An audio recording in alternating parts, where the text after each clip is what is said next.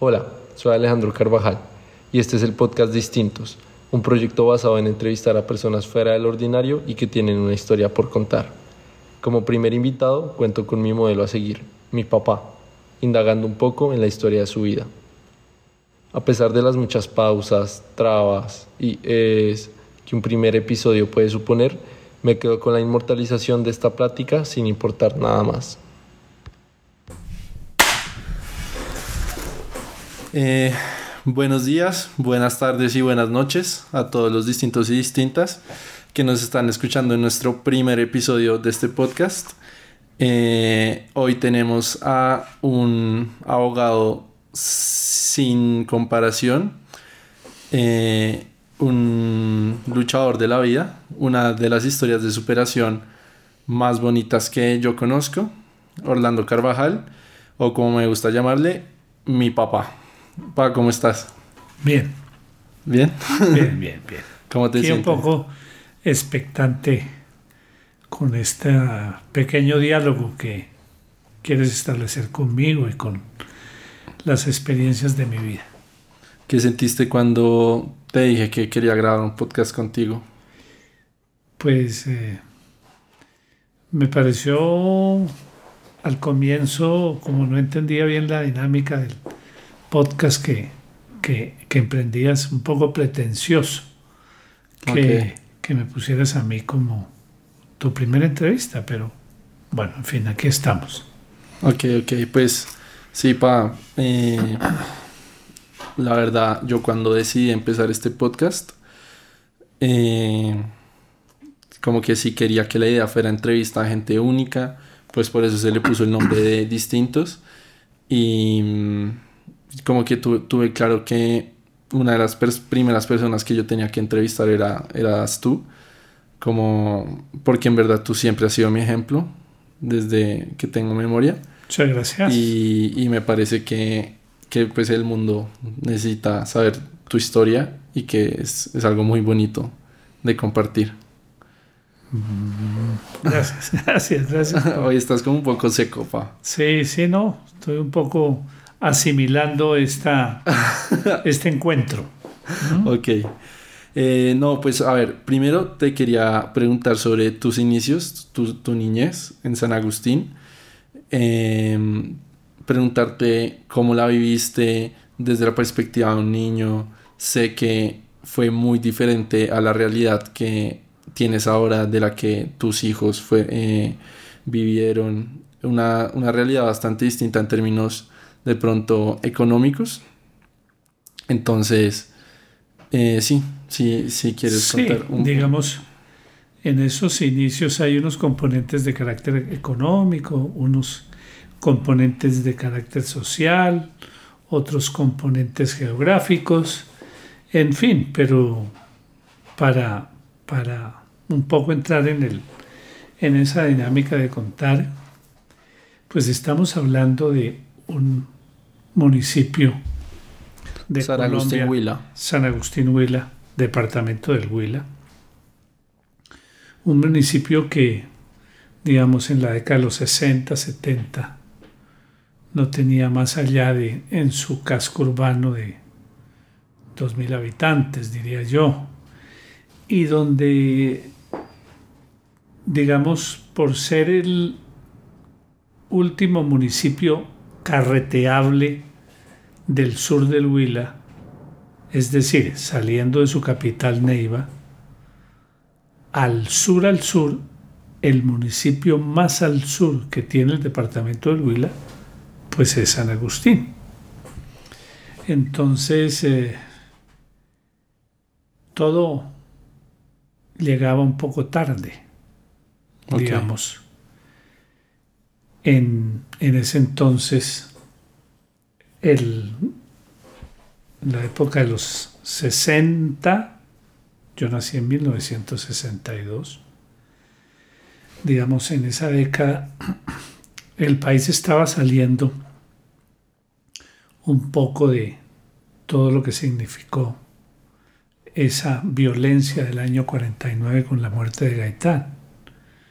Entonces estaba todo, todavía había un rezago de ese componente político y donde la iglesia tenía un papel muy, muy preponderante, muy, muy alto. Casi que el cura párroco era la figura, inclusive más allá del alcalde que, que proyectaba casi los destinos de, de toda la población. Y bueno, digamos, en esa, en esa realidad crecí. Estudié en un colegio público. Sí. ¿En qué trabajaban mis abuelos? Eh, los abuelos eran comerciantes. Y... Teníamos ahí en, San Agustín una, una secretaría muy grande, una tienda pues de abarrotes donde se vendía de todo. Y mis, mis padres eran comerciantes, digamos. Y bueno, ahí estudié mi bachillerato.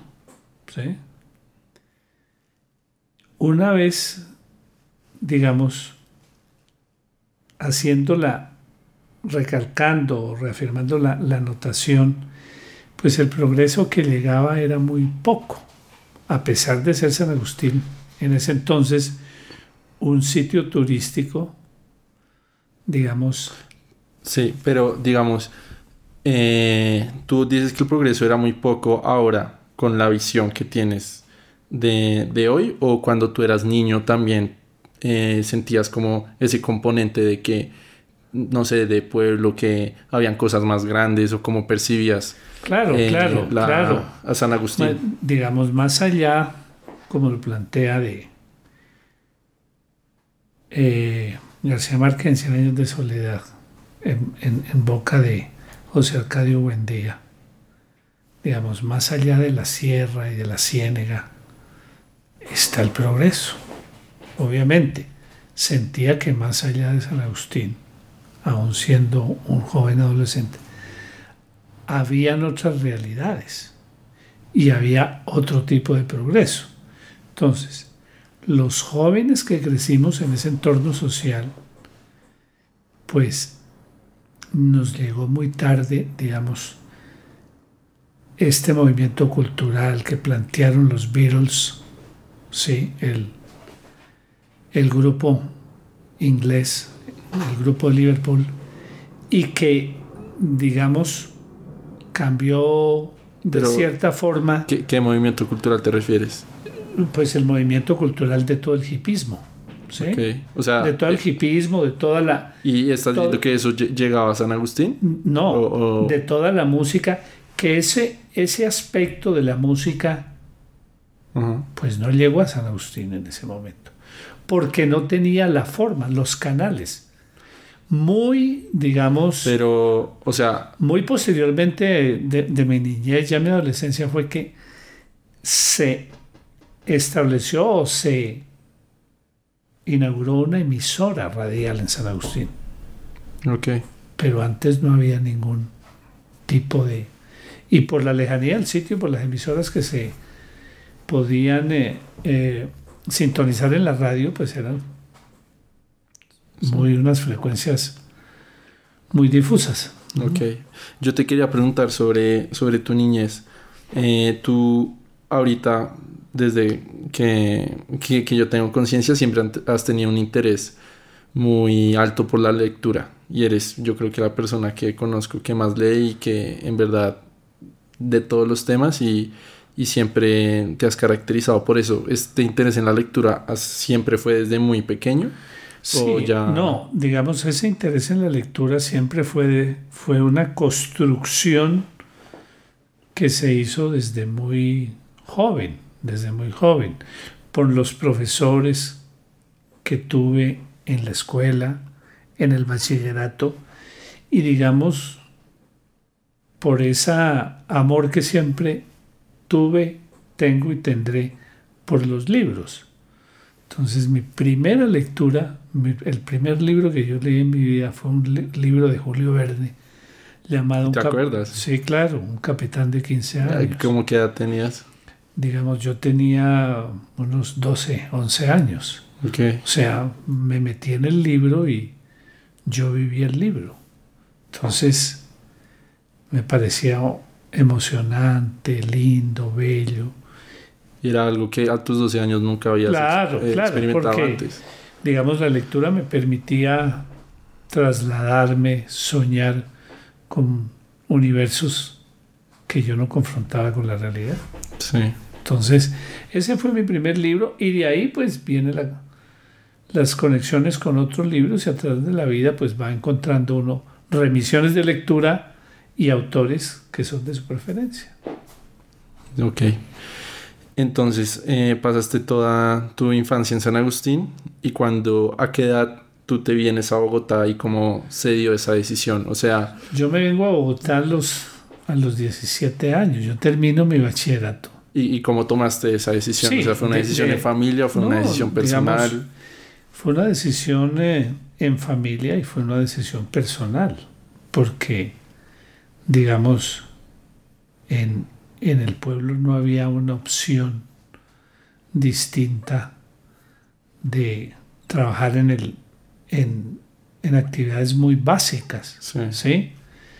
Pero la única forma de poder estudiar una carrera pro- de- profesional pues era saliendo de San Agustín. Pero tú, ¿qué porcentaje de los, digamos, de la promoción con la que te graduaste de, de tu escuela, qué porcentaje dirías que se fue de la ciudad y qué porcentaje se quedó No. pues trabajando en esas Sí. actividades básicas que tú Un mencionas? porcentaje muy pequeño, digamos. el Se 10. quedaba. Sí, claro. Ah, ok. De- no, se quedaba el porcentaje más grande. Ah, el, ok. porcentaje que salía era un porcentaje muy pequeño, digamos el 10%, Ok. por las realidades económicas que habían en ese entonces. Ok. Ok, ok. Eh, es- esta decisión de venir a la ciudad, ¿tú tomaste a alguien como ejemplo? ¿No te daba mucho miedo de Claro. emprender como un nuevo Claro. camino o la Claro. soledad que podrías enfrentar? Claro, el miedo siempre estuvo ahí, pero digamos, el miedo había que enfrentarlo y Sí. mirarlo a los ojos, porque no había otra posibilidad. Lo otro era rendirse. Sí. O sea, tú dirías Sí. que el miedo de quedarse en San Agustín toda tu vida, Sí, claro. un, no sé, un trabajo de era un ese miedo pueblo, mucho mayor eh, que venir a enfrentar la ciudad. Claro. y claro. obviamente, enfrentar la ciudad fue un tema bastante complejo, porque En los, en los digamos, en, 80. en los 80 era un tema bastante complejo, pues Bogotá no era esta urbe que es ahora, pero sigue siendo una ciudad muy hostil, ¿no? Sí, Muy hostil y- y, y muy difícil de almejar para un pueblerino, para una persona con un universo tan reducido como era un pueblo. Sí. Em, ¿Tienes alguna experiencia como muy ávida que re- recuerdes como de esos primeros momentos en los que llegaste a la ciudad? Como que te recuerde ese sentimiento. Pues sí, digamos como siempre me Tal vez gustaba- un, un poco de emoción o más Pues, miedo. es- es- era un poco de emoción, eh, con un componente de miedo, con un componente de alegría, con un componente de perplejidad, con un componente de admiración. Entonces, eh, era un sinnúmero, un caleidoscopio de sentimientos que se mezclaban, ¿sí? Sí. Y en todo caso, pues siempre la opción fue no rendirse nunca, salir adelante. A, a- a eso iba. Yo te quería preguntar, esta, esto que tú dices de no rendirse nunca, ¿tú crees que em, tiene más un componente de motivación, por lo que hablábamos del miedo de la otra opción, o más un componente de disciplina? Es un componente de disciplina que, digamos, se fundamenta en la motivación, ¿sí?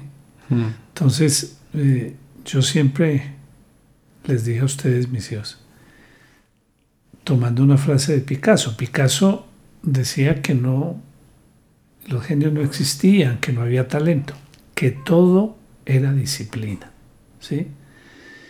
Y, digamos, con disciplina se consigue todo.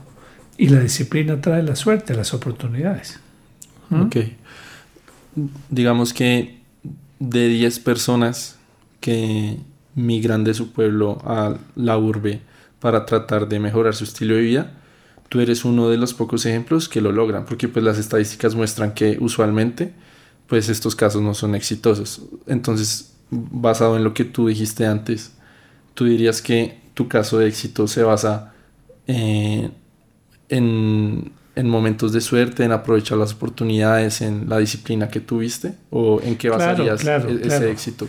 Digamos, la suerte es un componente bastante alto, pero digamos, la suerte hay que buscarla, digamos, hacerla propicia, ¿sí? ¿Para qué? Para merecerla. Sí. Para que también lo encuentre a uno. No, sí, de acuerdo. O sea, yo, yo creo que la suerte no...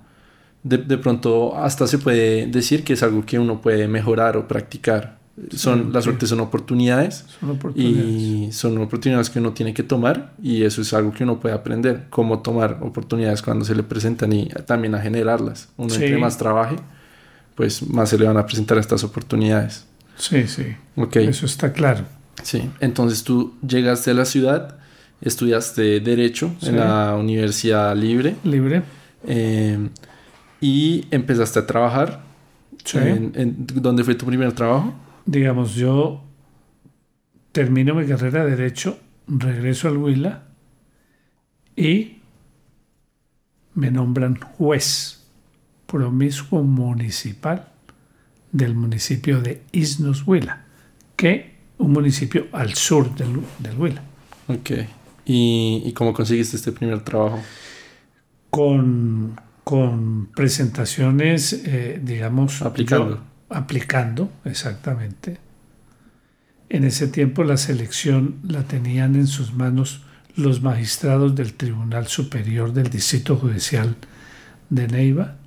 Entonces yo me presenté ante cada uno de ellos, manifestándoles mi deseo de vincularme a la rama judicial. Ok, entonces empiezas en este mundo, no sé, eh, judicial. Sí, sí, sí. Eh, y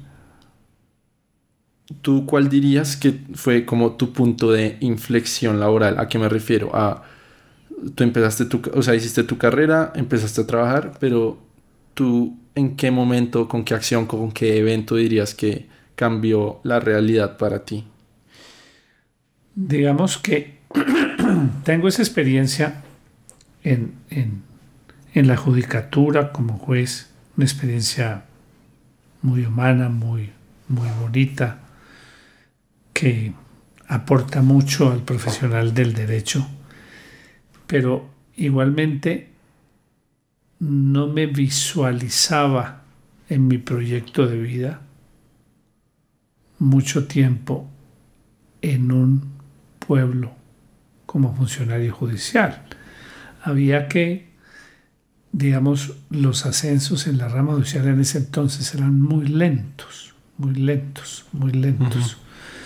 Entonces, como el punto de inflexión fue, bueno, sigo acá, hago carrera o definitivamente vuelvo a Bogotá. ¿Con cuántos años? Donde hay más oportunidades, digamos, yo tenía unos 27 eh, años. Ok.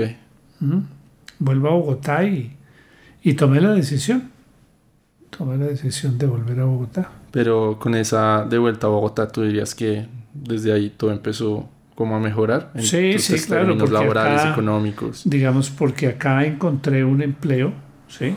En una firma de abogados, Rengifo, y trabajé con ellos. Y de ahí, por una coyuntura de la vida, con una persona que yo conocía, eh, posteriormente ingresé al Seguro Social. Ok. Sí. Tú, también, desde que tengo memoria, siempre has sido una persona muy social y que puede entablar una conversación, amistad o relación con cualquier persona de una manera muy fácil porque, como decía, eres como muy culto y pues como tocar cualquier tema. Sientes que sin estas, o sea, ¿tú crees que naciste con esta habilidad social o fue algo que a partir de la necesidad fuiste como eh, practicando o o fuiste adicionando a tu vida estas habilidades sociales? Digamos, esas habilidades sociales, la vida te empuja a construirlas, a tenerlas, porque sabes que no tienes sino esas habilidades sociales de interrelación, porque no has nacido en un medio social que te permita interactuar con tus pares. ¿sí? Entonces, esas habilidades pues hay que construirlas sin miedo, sin altisonancias, sin, sin ser una persona pretenciosa, pero hay que construir eso. Ok, ok. Pero entonces sí, sí fue algo que, que construiste, o sea, desde tu niñez no era algo intrínseco en ti. No, no, no, pero tampoco era tan tímido, ¿no? Ok. Pero, pero pues la habilidad social sí se construye. Vale, vale. Em, bueno, entonces digamos que ah, cultivas toda tu vida laboral y ahora te, te quería preguntar, ¿tú cuál dirías que fue tu mejor decisión financiera mirando para atrás? Mirando hacia atrás siempre, siempre, digamos, la mejor decisión financiera que yo he tomado en la vida la tomé con respecto a ustedes que fueron mis hijos o que son mis hijos. Y fue haber en el año mm, 2002, 2001, haber comprado un seguro educativo para ustedes. ¿Sí? Ok, ok. digamos, cada día me convenzo más del acierto que fue haber tomado esa decisión, porque eso permitió que ustedes tuvieran la oportunidad de ir a la mejor universidad que, que tiene en este momento Colombia, que es la Universidad de los Andes. ¿Y qué te empujó a tomar esa decisión en ese momento y no de, de pronto invertirlo en otra cosa? O, No, así? mm, mm, digamos, no, para mí no, no, no fue ninguna, eh, no lo dudé. Lo que, lo, lo- lo que pasaba es que yo desconocía el producto. Ya, sí. ¿sí? Entonces se presentó la coyuntura de un compañero de trabajo que lo fue a buscar el agente de seguros y yo le dije, Andrés, hombre, te están buscando tan... Ay, hombre, es que tengo una cita con un señor, un agente que me está vendiendo un seguro para mi hijo. Entonces yo ahí mismo le pregunté, "Pli, ¿cómo es el tema? Digo, no, es que uno compra un seguro y ellos cubren el costo de la universidad. Le dije, ¿por qué no le dices que yo estoy interesado en hablar con él? Y ahí comenzó todo. Pero una vez el señor agente de seguros me explicó, pues obviamente yo lo consulté con, con tu mamá y dijimos, pues un poquito más vale de desconfianza, pero vimos Sí, que era una compañía ro- seria eh, inglesa, Royal Sun Alliance, que posteriormente fue Global Seguros. eh, Global Seguro, fue adquirida por Global Seguro, y entonces dijimos, bueno, hagámoslo. Ok, ok. Entonces tú haces toda tu carrera, eh, no sé bien, eh, o sea, hiciste como tu vida laboral en el mundo corporativo. ¿En qué momento tú decides como tomar un paso adelante y abrir tu propia firma como independiente?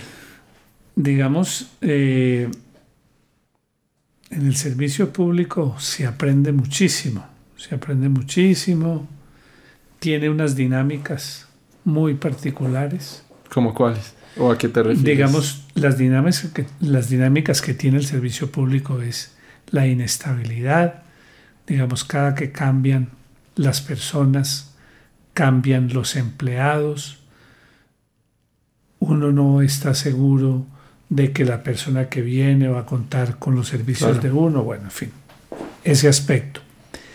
Pero digamos lo que potenció el efecto gatillo que se presentó fue la liquidación del Seguro Social. Yo era trabajador del Seguro Social, anunciaron su liquidación, yo me, embarqué en el tema a estudiar bien cuáles eran los, los mecanismos de indemnización, de desvinculación, y dije, tomé la decisión, veía que era una decisión que ya estaba tomada por el alto gobierno. O sea, no había nada que Pero este me qué año fue. que me indicara, eso fue en el año 2008, Ok. 2006, 2008. Entonces dije, bueno, al mal paso, al mal paso, darle prisa. Y me acogí al, al plan de retiro y, y decidí... O sea, desde 2008 tú eres un abogado independiente. Sí, sí, sí, sí. Pero un poco después también fuiste profesor, ¿no? Ah, no, pero digamos, eh, profesor eh, en la Universidad Militar, pero como una actividad más de afición, más de... ¿Te gustaba mucho Sí, ser sí, profesor? e- exacto, como transmitir eh, los conocimientos y, y- y- y tener una vocación uno de, de profesor, pero no para vivir de eso. Sí, ok, eh, ok. ¿Te, te gustó ser profesor? Sí, sí, es una experiencia bien, porque te obliga a estudiar muchísimo, te obliga a preparar mucho una clase, a consultar, a investigar. El alumno siempre te reta, te, te invita a que llene, eh, digamos, con conocimientos todas sus dudas. Ok. ¿Y tú aconsejarías trabajar en el sector público? que estuviste tantos años o tuviste malos tragos en algunas ocasiones y puedes compartir alguna. Digamos, el, el- el- el servicio público como escuela es una buena experiencia. Sí. Es una mirada distinta del Estado, es una mirada que se hace al interior del Estado. Allí hay unas dinámicas propias que quien está afuera no las entiende, no las sabe Mm, no las comprende. ¿sí? Digamos, en el Estado, digamos, por utilizar un ejemplo matemático muy simple, si 2 más 2 son 4, en el Estado 2 más 2 no son 4. ok, ok. Sí, o sea, se juega con otras reglas. Sí, se juega con otras reglas y hay unas realidades distintas. Ya. Y, y te sentías abrumado por, por esas Sí, reglas. claro, muchas veces uno se siente abrumado, porque no Claro. necesariamente uno puede hacer todo lo que quiere hacer. Sí. ¿sí? Siempre se consulta mucho, hay muchas jerarquías, hay muchos aspectos de, de culto a las personalidades, Mm. bueno, en fin, un sinnúmero de aspectos. Ok. Entonces, abres tu. No sé si se puede decir tu propia firma. Sí, Así sí, se dice. sí, sí. Bueno, entonces abres tu propia firma. Eh, también este paso ya te daba miedo, como de Claro, no depender claro. del salario. Todo, to- todo comienzo, todo comienzo y todo cambio a los seres humanos nos produce ansiedad, temor. Sí, sí, pero Miedo. digamos cómo lo viviste, porque Sí. digamos en ese momento en la casa tenías tres hijos Sí. pequeños re- relativamente.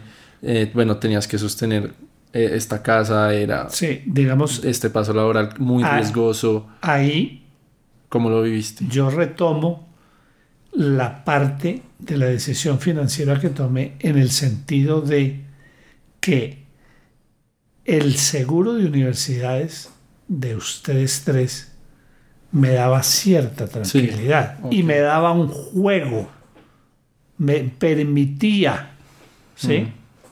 Tener un juego porque eso estaba reservado, obviamente con la indemnización que me pagaron a, a mi retiro del Seguro Social, pues eso nos dio un colchón de, de manejo también. Ok, obviamente. pero ¿cuánto tiempo tardaste en, no sé, de pronto em, que te fuera igual de bien como te iba en el seguro con, con tu firma?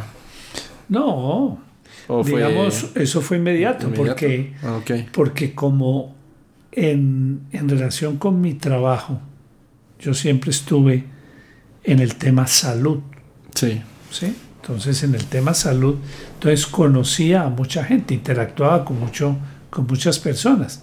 Entonces, a esas mismas personas con las que interactuaba, pues les comuniqué que yo ya tenía una firma, que ya tenía una oficina independiente, que cualquier aspecto que necesitaran en relación con el sistema de seguridad social, en relación con todo el tema salud, yo estaba ahí para, para prestar ese apoyo. Entonces las cosas se fueron dando, fueron llegando.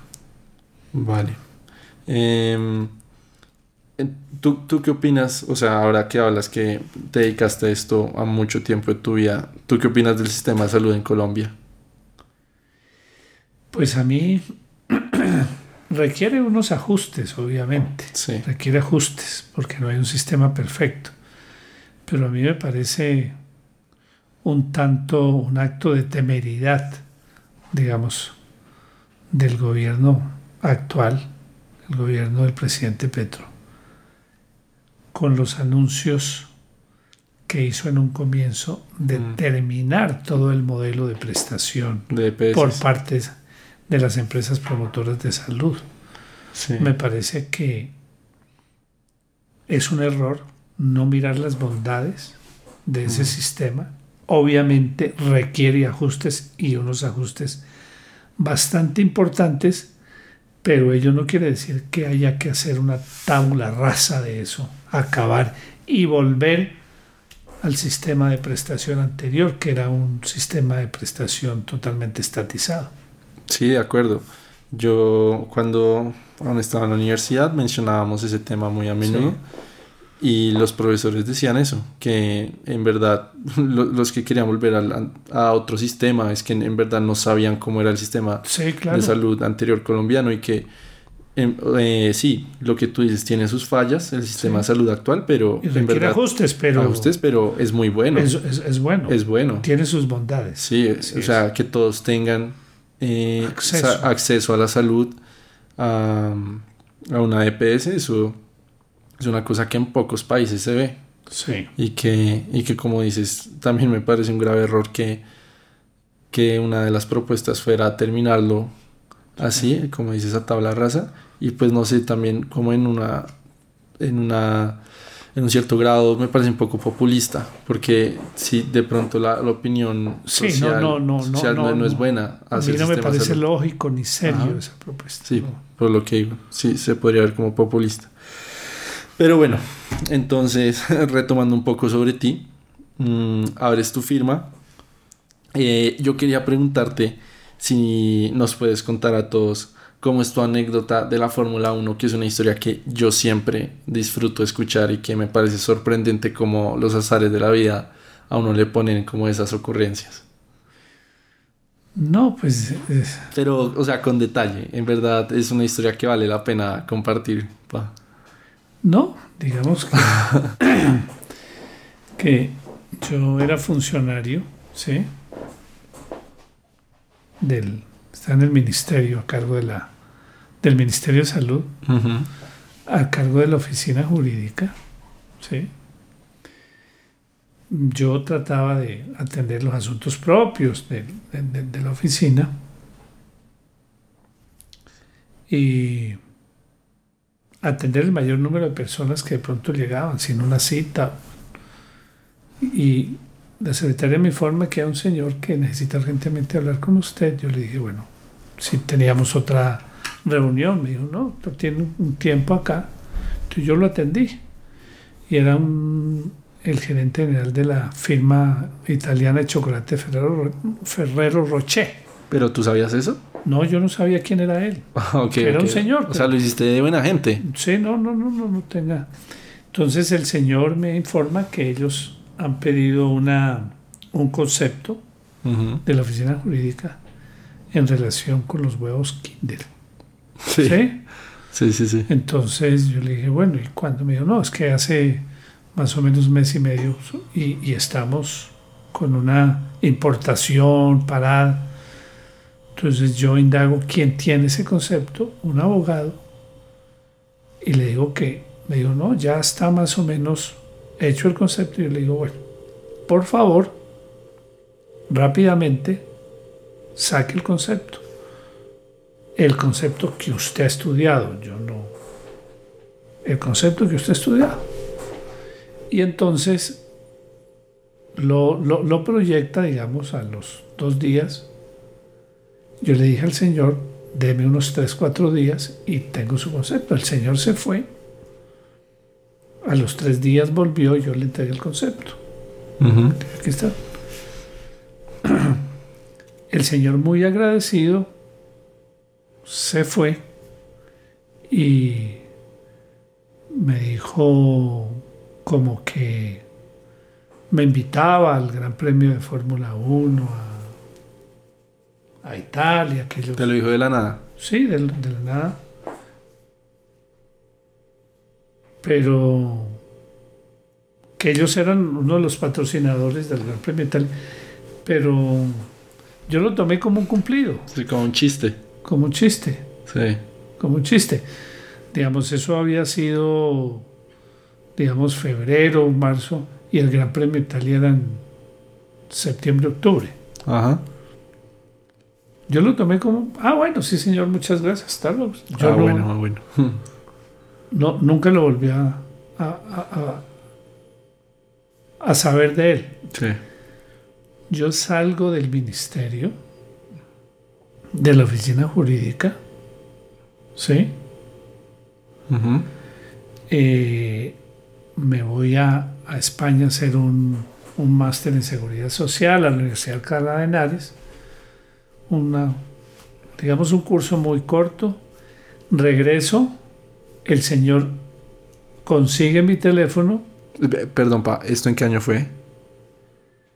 Eso fue en el año 99. Ok. Sí, creo, 99. Y entonces el señor consigue mi teléfono, me contacta. Me dice, doctor, yo le explico, yo ya no trabajo en el ministerio. Me dijo, no. No lo llamo por eso, lo llamo para reiterarle que lo invito al Gran Premio de Fórmula 1. yo hasta ese momento tampoco creía. Sí. Y, y efectivamente nos vemos, y me dijo, lo espero tal día, nos vamos Bogotá, Milán y tal. ¿Y cuál fue tu reacción en esa llamada? Pues o sea, ya te lo creíste. mm, tampoco, sino, digamos, hasta que yo estuve con él ya y él me da, me dice las instrucciones, ta, ta, ta, y ya me veo en el aeropuerto y ya, entonces ¿Y ahí qué creo. pensaste? Pues que era una oportunidad de vida, ya. Sí, Ok. Sí, sí, sí, sí. Ya. ¿Y tu, ya tu experiencia en Italia, cómo fue? No, pues llegamos por Milán. Ah, pues en ese momento a ti sí te gustaba la Fórmula 1. sí, claro, por supuesto. Espera, no, no ubico bien las fechas, pero por esa época estaba Juan Pablo no, Montoya. No, no, no. Todavía Montoya no había llegado a la Fórmula 1. Ok, ok. Sí. Pero en- entonces, entonces, ¿cómo fue esta experiencia? Eh, no, pues llegamos Milán, ¿sí? Volamos Bogotá-Frankfurt en Lufthansa. sí, primera clase. y eh, Frankfurt-Milán. Ok. Nos hospedamos en el hotel donde estaban hospedados los corredores de Fórmula 1. No. Sí, sí. ¿Y viste alguno?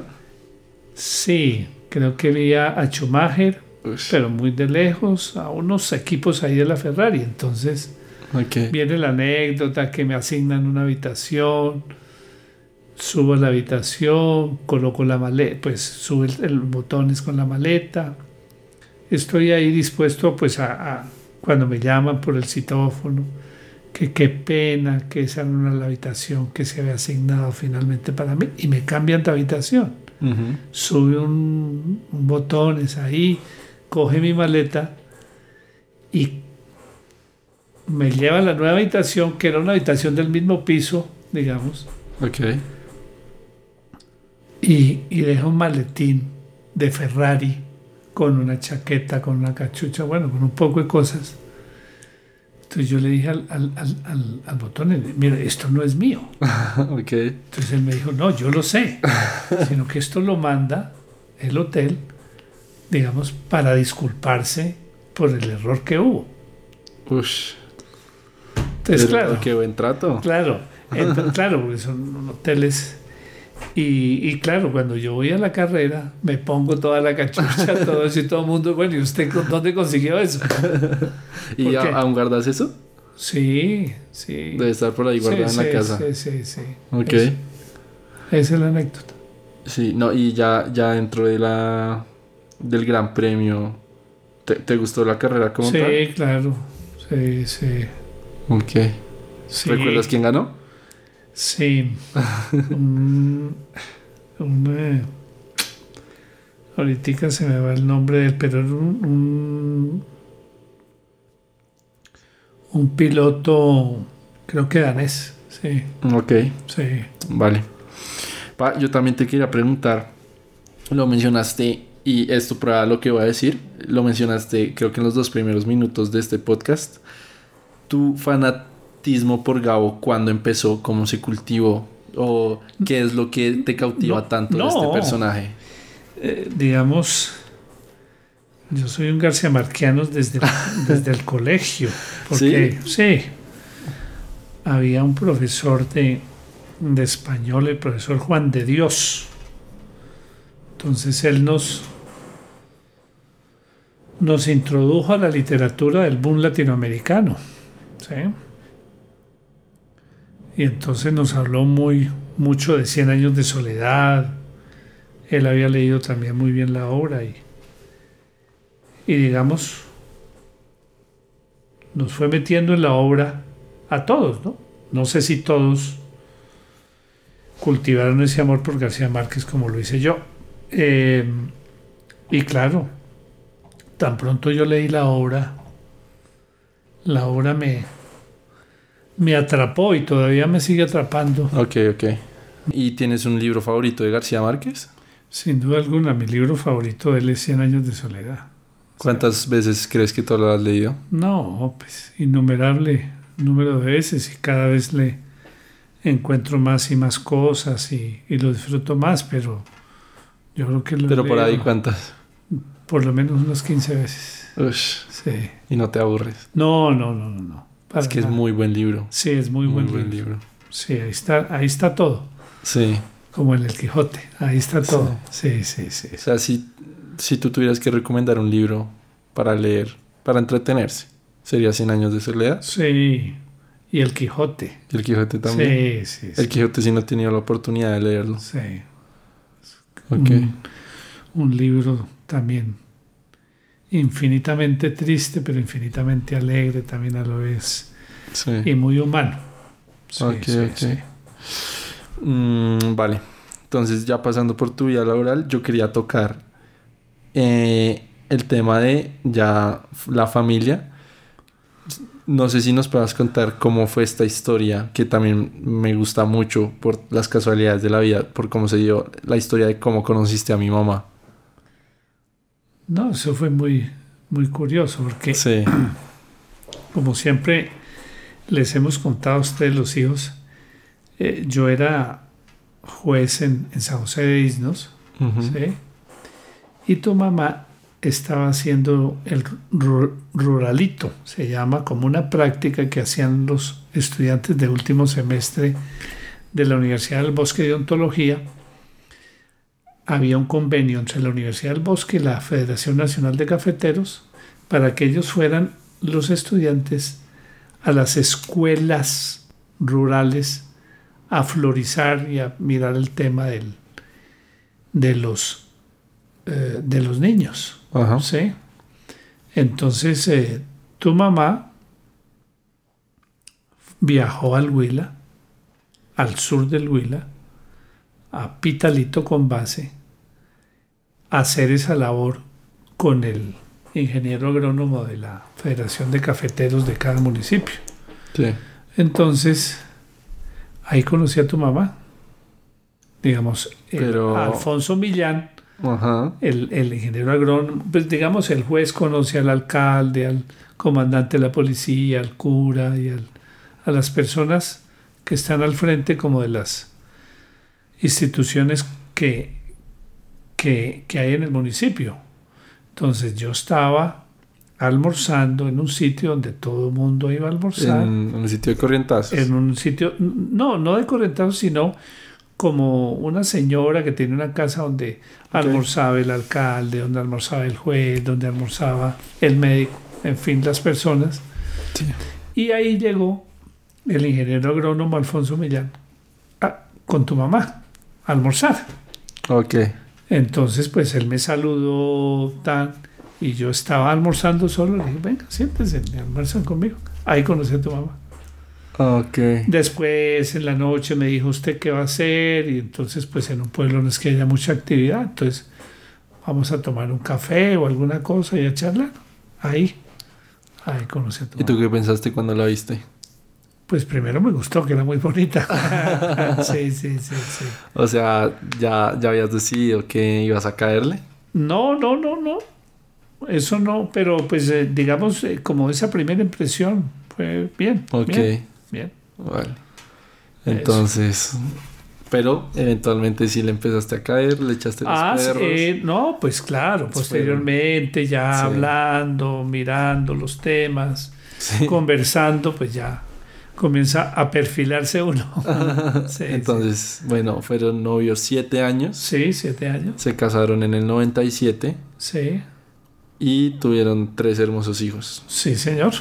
Yo te quería preguntar, eh, también, que, o sea, ¿cuál era tu concepto frente a formar una familia, frente a, a tener hijos? Pues digamos el, Lo- o sea, lo veías, porque hay, hay gente que lo ve como un- tal vez un deber, un paso que sí o sí un ser humano necesita tomar. ¿Tú, ¿Cuál era tu visión sobre eso? ¿Era un deseo tuyo o algo con lo que te claro, pero en eso juega un papel muy importante los condicionadores sociales Sí, claro. y de familia. Sí, digamos, esos mismos condicionadores que yo tuve en mi juventud, cuando estudié, no son los mismos que hay ahora. Digamos, antes el modelo a seguir era un modelo de, de éxito de estudiar, tener un trabajo, casarse, comprar casa, comprar un carro, tener hijos, tener una familia. Digamos, ese era el modelo a seguir. Entonces, por más que quieras escapar de esos modelos a seguir, esos modelos te atrapan y te condicionan de manera inconsciente. sí. Entonces sí, me sentí feliz por formar una familia y, y afortunadamente tuve la suerte de dar con tu mamá, que es una excelente mujer y un excelente ser humano. Ok, ok. También te quería preguntar, desde muy chiquitos, a mí y a mis hermanos siempre nos dijeron que no tengamos hijos. Eh, ¿Puedes elaborar un poco más sobre por No. qué a unos niños De- eh, siempre eh, les sí. repetían como esto? No, pero digamos no como una prohibición, sino siempre No, pues que, obviamente que no como una prohibición, pero era un consejo bastante les- habitual en las eh, comidas eh, familiares. En las comidas familiares, si Sí. hablamos, siempre lo hice, digamos, analizando un poco el tema de- del desarrollo personal de cada uno de ustedes Sí, para que lo entendieran que, como dijo la gran filósofa Natalia París, uno después de un hijo nunca vuelve a dormir igual. sí, O sea, es como, como para transmitir eso. De Después acuerdo. de un hijo, nada, nada es igual. Digamos, la responsabilidad moral, económica, de todo tipo, con un hijo sobrepasa a la muerte. Es para toda la vida y más allá. Entonces, eso, eh, era un poco transmitirles por medio de ese ejemplo de primero desarrollense, vivan su vida, tengan sus experiencias con mucha responsabilidad. Después, yo he venido morigerando un poco ese discurso y tú que ya eres un profesional, sí. ya te he dicho, ya, ten tus conquistas laborales, tus éxitos. Ya cuando estás un poco, ya entonces piensas en conformar una familia. Era eso. Sí, sí, claro, lo, lo que digo es que de pronto en los ojos y en la mente de un niño, como que todo ese discurso no, uno no le veía ese sentido, uno no Claro. lo entendía tan claro. Claro, claro. ¿Por qué lo decías? No, no, no, no, porque no habían los elementos para digerir Exactamente. ese mensaje. Ahora Sí. que en el caso tuyo, tú eres una persona más madura, que terminaste tu, tu universidad, que estás laborando, pues ya entiendes más Obviamente. de fondo. Pero entonces ahora, pues, tú, tú cambiaría- cambiarías tu discurso en, o, no nos aconsejarías, o no le aconsejarías a alguien como perderse la experiencia de tener un hijo. No, digamos, esa experiencia es, es eh, sobrecogedora, vale la pena, pero, pero bajo unas condiciones de que ese hijo que se trae al mundo tenga lo esencial, tenga lo mínimo, tenga una buena educación, tenga forma de desarrollarse. Es eso. Sí, sí, obvio. Pues para tener hijos primero hay que garantizarles un nivel de eh, vida. Es un nivel de vida, exactamente, exactamente. Sí, totalmente. Lo otro sería una irresponsabilidad. sí. Ok. Te quería hacer esta pregunta, pero quiero que seas muy honesto.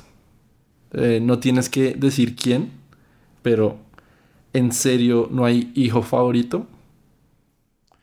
No, digamos, no. y, pues siempre mis, mis respuestas son, son honestas. ¿En qué sentido? Cuantitativamente no lo hay. Cualitativamente se quiere a cada uno de los hijos y se los entiende y comprende de una manera diferente. ¿Sí? Sí. Porque cada hijo tiene unas potencialidades diferentes, tiene unos miedos diferentes, unos temores diferentes. Entonces, a cada uno de ellos cuantitativamente se les quiere exactamente, pero cualitativamente a uno hay que darle más soporte, a otro hay que empujarlo más. Es eso. Ok, ok. No, la verdad nunca lo había pensado así. Sí, sí, es, que, pues, Cada uno es una persona distinta y pues requiere sus atenciones. exacto. tratos especiales. Un reforzamiento de aspectos de su personalidad. en fin. Pero pues eso no quiere que quieras a uno más Sí, no, no, no, no. Por supuesto que no. Vale, pues te creo, te creo. Eh, pa, pues mm, de pronto para ir cerrando este podcast, este primer episodio, solo te quería expresar Em, ahorita que estábamos hablando de los hijos, em, porque a mí me da tal vez un poco de miedo, temor o angustia tener hijos y es que eh, tú empezaste, para hacer una analogía, yo siento que digamos tú empezaste en un nivel, si lo, si lo calificamos de 1 a 100, en un nivel de vida tal vez, no sé, 50 en, términos de calidad, de bienestar. Y tú ahorita podría, o sea, podría fácilmente decir que en, términos de percentiles, tú, tú y, tu familia nos tienes en un nivel de 90, obviamente a base, a base de trabajo duro y sacrificio, nivel de, eh, sí, un nivel muy alto de calidad de vida. Entonces yo siento como cuando pienso en tener hijos, la obligación moral de que cuando yo tenga hijos, yo, y estadísticamente esto lo comprueba, los hijos siempre van a tener una vida, una calidad de vida superior a uno. Superior a los papás. Exacto. Por eso el, la, frase aquella de que siempre los hijos son de mayor estrato que los papás. de acuerdo, de acuerdo. Sí, estadísticamente es así. Los, los hijos de uno van a ganar más que uno, por ejemplo. Así, así lo dice la estadística. Entonces, cuando yo veo que tú subiste de un nivel 50 a un nivel 90, yo en verdad cuando pienso tener hijos, yo me siento en la obligación de que tengo que alcanzar el percentil 99 o el percentil 100, porque si tú lo hiciste, yo lo tengo que hacer y a mis hijos les tengo que dar esa calidad de vida. Y obviamente, no sé, me, me abruma como pensar en esta responsabilidad y de pronto en mi capacidad como de, de escalar todo eso, de darles ese nivel de vida. Y pues lo que quiero decir con esto es que en verdad, o sea, mostrarte toda mi admiración por todo lo que tú has enfrentado y por eh, tu historia de superación que en verdad es, es digna de admirar. Bueno, hijo, muchas gracias, pero eso no, no lo pienses, hazlo. Digamos, eso se va construyendo paso a paso. ¿Sí? Se va construyendo. Y cuando te, te, vas dando cuenta, lo vas logrando. ¿Sí? No te pongas eh, ansioso por eso. Eh, digamos, poco a poco eso lo vas construyendo. Sí. Y la vida te mostrará el momento que puede llegar para que seas papá. bueno. Ok, ok. Eh, y por último, quería preguntarte, todo lo que tienes ahora, esta oficina, esta familia, esta casa, una casa en Melgar, a dónde has viajado, los amigos que tienes, las comodidades.